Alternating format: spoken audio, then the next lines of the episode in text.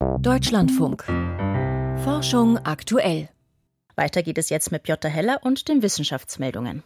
Japans Raumsonde SLIM ist nach einem tagelangen Stromausfall wieder erwacht.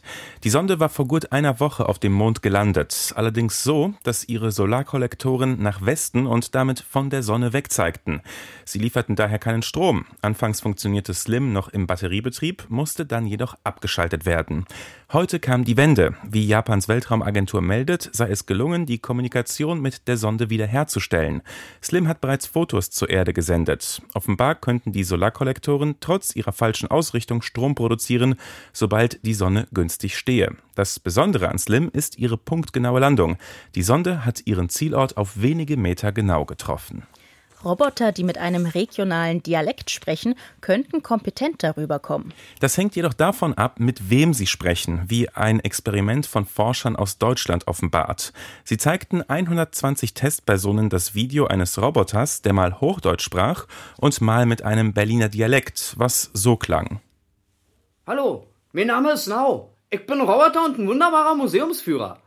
Hier haben wir ein berühmtes Gemälde von Picasso mit dem Titel Mädchen mit Mandoline, welches er im Jahre 1910 gemalt hat. Ergebnis: Im Allgemeinen empfanden die Testpersonen die hochdeutsch sprechende Variante des Roboters als vertrauenswürdiger, jedoch vertrauten Personen, die den Berliner Dialekt gut kannten, dem Dialekt-Pendant etwas mehr. Die Arbeit ist in den Frontiers in Robotics and AI erschienen und könnte dabei helfen, Roboter zu gestalten, die mit Menschen kommunizieren müssen.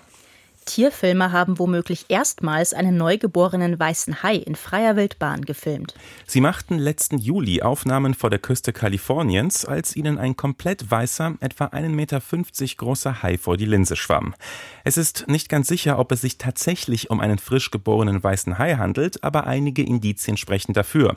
So haben die Tierfilmer in der Gegend mehrere große und wohl schwangere Haiweibchen gesichtet. Zudem scheint sich auf den Aufnahmen eine Art weißer Film um den kleinen Hai zu lösen. Womöglich handelt es sich um Material, von dem der Hai vor Geburt im Mutterleib umgeben war. Sollte es sich tatsächlich um einen frisch geborenen weißen Hai handeln, wäre das eine bedeutende Entdeckung, denn bisher ist es noch nie gelungen, eines dieser Tiere kurz nach der Geburt zu beobachten. Es gilt zudem als eines der großen Geheimnisse der Biologie, wo weiße Haie gebären.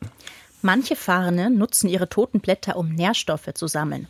Konkret gilt das für eine Art von Baumfahnen, die ausschließlich in Panama vorkommen. Wie dortige Experten gemeinsam mit Kollegen aus den USA nun im Magazin Ecology schreiben, wachsen an den herabgefallenen toten Blättern dieser Pflanzen Wurzelfasern. Damit sammeln und speichern sie Stickstoff aus der Umgebung, um ihre Mutterpflanze zu ernähren. Selbst nach ihrer Umwandlung sehen die Blätter wie verrottetes Pflanzenmaterial aus. Wahrscheinlich hätten Forscher deshalb bislang nicht bemerkt, welche Aufgabe sie erfüllen, sagte einer der Studienautoren. Die Zahl der Darmkrebstodesfälle bei jungen Menschen könnte in Europa steigen. Das geht aus einer Prognose hervor, die italienische Experten in den Annals of Oncology veröffentlicht haben. Demnach dürften in der EU und in Großbritannien die Darmkrebstodesraten bei den Erwachsenen unter 50 Jahren steigen. Für die Studie haben die Autoren die tatsächlichen Krebstodesraten 2018 mit einer Prognose für dieses Jahr verglichen. In diesem Zeitraum dürften die Raten beispielsweise für Frauen in Großbritannien um 39 Prozent steigen.